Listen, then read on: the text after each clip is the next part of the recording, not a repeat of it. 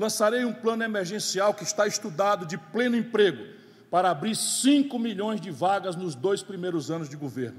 Como se isso não fosse uma questão importante.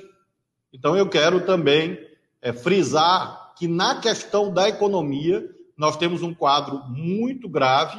Há quantos anos vocês, governo dirigentes sindicais, não ouvem a palavra investimento, desenvolvimento, geração de emprego e distribuição de renda?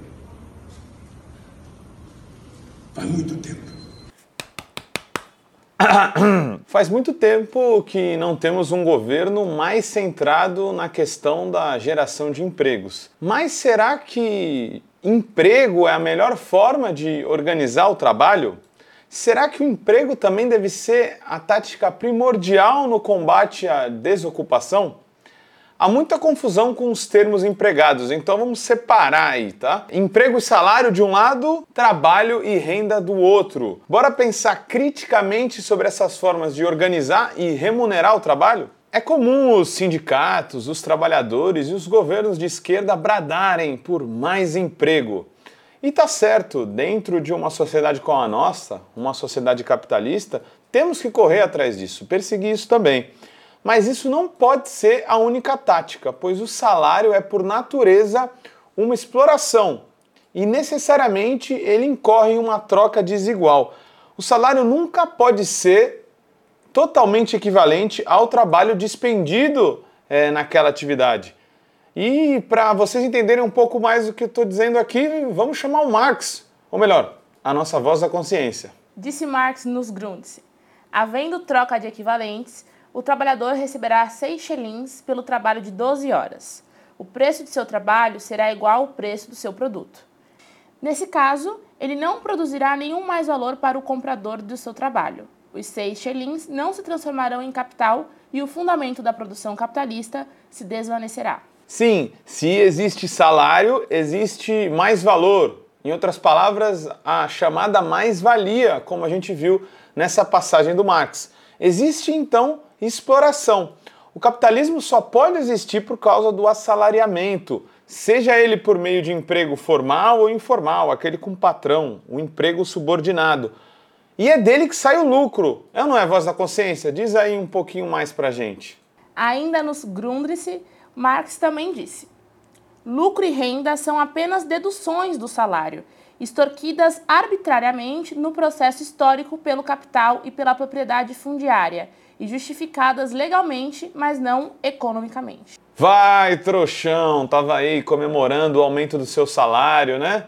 Bom, tá certo, conquistas a gente tem que comemorar mesmo, mas é tipo aquele gol do Oscar no 7 a 1 aumentar o salário em última é o quê? Diminuir apenas o lucro do patrão, mas a exploração continua naquela relação, naquela forma de organizar o trabalho. Oh, mas Guilherme, como isso aconteceu? Nós não fomos sempre assalariados, oh meu Deus! Se a gente volta no tempo, a gente consegue perceber como se transforma a gestão, a organização do trabalho. Os trabalhadores antes não tinham seu trabalho organizado pela chave emprego e salário, mas conseguiam sua renda por meio do trabalho. Indígenas, por exemplo, e também camponeses eram donos de suas terras e daí tiravam o seu sustento não recebiam salário, eles tinham renda por ser os donos do meio de produção. O processo de tornar os trabalhadores que antes eram donos dos meios de produção e dos seus meios de subsistência em trabalhadores subordinados com emprego e salário foi o que permitiu o aumento do espaço do assalariamento no capitalismo, uma forma tipicamente capitalista de organizar o trabalho. Então foi isso que esse sistema fez. Ele aumentou o espaço do assalariamento em toda a sociedade. E esse processo de trazer os trabalhadores, antes produtores coletivos, que portanto tinham renda, transformá-los em trabalhadores subordinados e assalariados, é aquele processo que a gente vê em O Capital chamado de acumulação primitiva.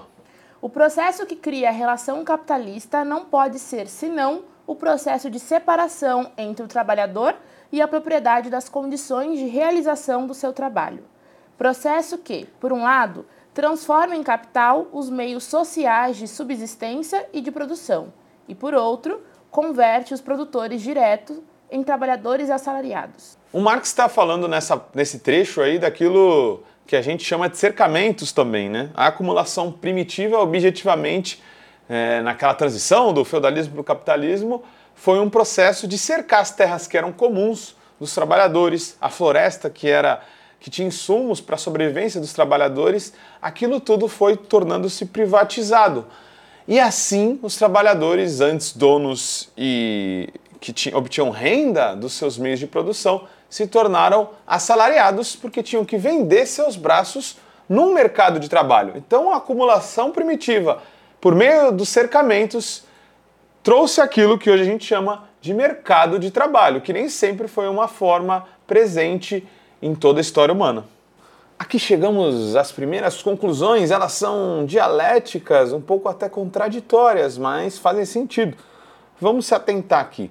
Se o assalariamento é uma exploração camuflada, geradora de mais-valia ou mais valor, ou portanto geradora de lucro, ela deve ser combatida.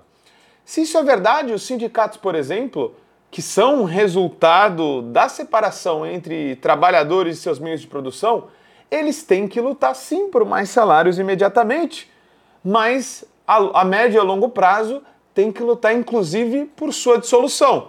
Se os trabalhadores são donos dos meios de produção, eles não vão precisar de mais salários, nem, portanto, de sindicatos. Um sindicalista tem que ser muito avançado para captar isso, hein? Mas tem alguns por aí. Se isso tudo é verdade, isso também serve para os governos de esquerda, que não podem ter como sua tática primordial e única a tática de geração de emprego e salário. É, estruturalmente, isso é seguir um tipo de exploração um pouco mais invisível, como a gente já viu. Tem que haver também a tática de geração de meios coletivos de geração de trabalho e renda. Tem que lutar para que cada vez mais trabalhadores sejam produtores, donos dos seus meios de produção e não mais trabalhadores subordinados. É por isso que a economia solidária é sim uma alternativa. Não, vou, não vamos nos estender aqui falando muito sobre economia solidária, isso merece só um capítulo, mas o recado é justamente esse. É importante entender que dentro da economia solidária, a tática é geração de trabalho e renda por meio do cooperativismo e do associativismo o trabalho coletivo. Por que trabalho cooperado e associado e não emprego? Para a gente realçar novamente. É porque o emprego consiste em trabalho subordinado e com patrão, com mais valia e lucro que vem como parte tirada do trabalhador que só recebe um salário. No cooperativismo, como a gente viu na passagem do Marx dos Grundrisse, lá em cima, um trabalhador é remunerado pelo que ele produziu. Se ele é remunerado pelo que ele produziu, o capital não é reproduzido, porque é justamente por ele não ser remunerado pelo que ele produziu que o capitalista tem lucro, que pode reinvestir parte dele em mais produção. Inclusive, uma economia de crescimento infinito só é possível por causa disso. Se os trabalhadores estivessem em cooperativas e decidissem por consumir boa parte do que produzem, não ia ter muito excedente para reinvestir novamente e fazer uma economia com um monte de inutilidades para poluir o planeta. É interessante até para isso do ponto de vista ecológico economia solidária. E por que renda e não salário? Renda é um valor recebido por aquilo que é sua propriedade. Seu trabalho, nosso trabalho é nossa propriedade.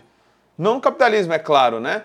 Mas em outro sistema, em outra forma de gerir o trabalho, a remuneração pelo seu trabalho tem que ser sua. Assim como o aluguel de um apartamento é uma renda o trabalho não subordinado também gera uma renda. Enquanto isso, como a gente já viu, o salário é apenas uma parte paga pelo total de trabalho despendido. Portanto, também é o que dizemos. É algo que eu aprendi com o professor Egeu Esteves, hein? que, se bobear, está assistindo por aí. A economia solidária, por meio das cooperativas de, de verdade, tá? Não as Coopergato, ela produz uma saída do mercado de trabalho. Puta, que louco, né? Então quer dizer, as pessoas estão tendo uma ocupação e você está me dizendo que elas estão saindo do mercado de trabalho? Sim, porque quando elas estão dentro de cooperativas e de, de, do associativismo, produz uma saída do mercado de trabalho. Ah, mas Guilherme, não faz sentido. Você está falando que as pessoas vão ter trabalho pela cooperativa, mas estão saindo do mercado de trabalho. Oh não, não seja estúpido! Sim, exatamente isso que eu estou falando. A economia solidária, quando a gente está organizado fo em formas de trabalho coletivas e cooperativas, ela faz com que a gente se remunere por de fato aquilo que a gente faz. Então, existe uma desmercantilização do trabalho. Se é desmercantilizado esse trabalho, ele não está mais no mercado de trabalho sendo vendido como uma mercadoria. Ah, eis o segredo da fé. Então, nesse período eleitoral, a gente tem que ficar ligado. O Lula, por exemplo, tem falado, tem apontado para a criação de um Ministério da Economia Solidária. Esse pode ser um bom caminho, um bom meio de reorganizar o trabalho de forma cooperativa, de diminuir o espaço do assalariamento e aumentar o espaço do trabalho e renda. Mas a gente tem que lutar muito para que isso seja de fato realidade e não apenas uma proposta eleitoral. Nossa conclusão no episódio vai aqui, né? Na sequência. Episódio rápido para dar uma entrada na sua mente e chacoalhá-la. Vamos pensar juntos aí, né? Temos que ter cuidado com os termos, portanto. Emprego e salário de um lado, trabalho e renda de outro. Muitas vezes confunde-se salário com renda. E na maioria das vezes os governos, as propostas são sim apenas de geração de emprego e salário. Os governos de esquerda têm que buscar pactos melhores entre capital e trabalho. Né? Isso é nítido. Por exemplo, a reforma trabalhista que houve tem que ser anulada por um novo governo de esquerda, o governo de Lula, muito provavelmente, para que um mínimo padrão de civilidade seja empregado nessa relação entre funcionário e patrão. Isso é óbvio, mas a gente não pode esquecer que o capitalismo é que gerou as formas de emprego e de salário, e portanto com um patrão ali é, intermediando essa relação. Essa foi, durante toda a história do capitalismo, uma forma de gerar, gerar mais-valia e lucro. Temos que, portanto, ter táticas de geração de trabalho e renda de forma coletiva, por meio do cooperativismo e associativismo, ou seja, formas não capitalistas de organizar o trabalho.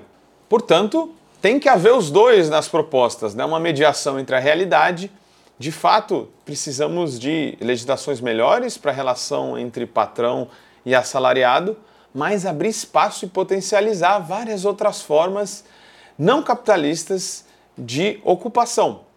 Isso, portanto, é subverter a lógica do capitalismo. Elas já existem por aí. Estão em vários exemplos aqui no nosso canal. Né? O Livres, a Food Copy, a Secocessola, a Justa Trama. Várias e várias experiências por aí já estão acontecendo nesse sentido.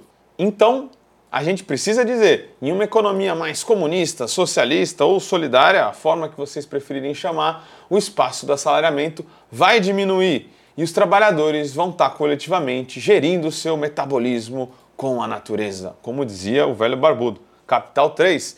As formas coletivas de geração de trabalho e renda vão aumentar e muito.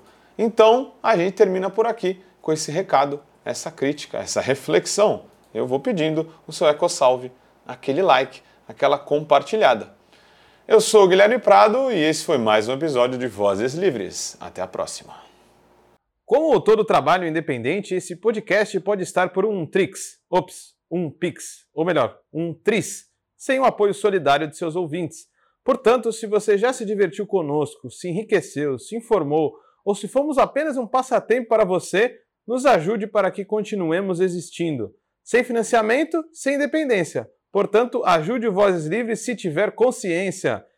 Isso pode ser feito pelo nosso apoia-se barra podcast Vozes Livres ou pelo Pix, pelo e-mail podcastvozeslivres.gmail.com, escrevendo no assunto a palavra Vozes. Nos acompanhe nas redes sociais, arroba Livrescop e arroba Livres Produtos do Bem. O Vozes Livres é um podcast realizado pela Rede Livres e financiado pelo Sindicato dos Químicos Unificados de Campinas e Região e pela Federação dos Trabalhadores do Ramo Químico do Estado de São Paulo. Produzido coletivamente por Guilherme Prado, Vitória Felipe e pelo coletivo Orvalho Filmes, composto por Eduardo Ferreira, Gaspar Lourenço e Guilherme Bonfim.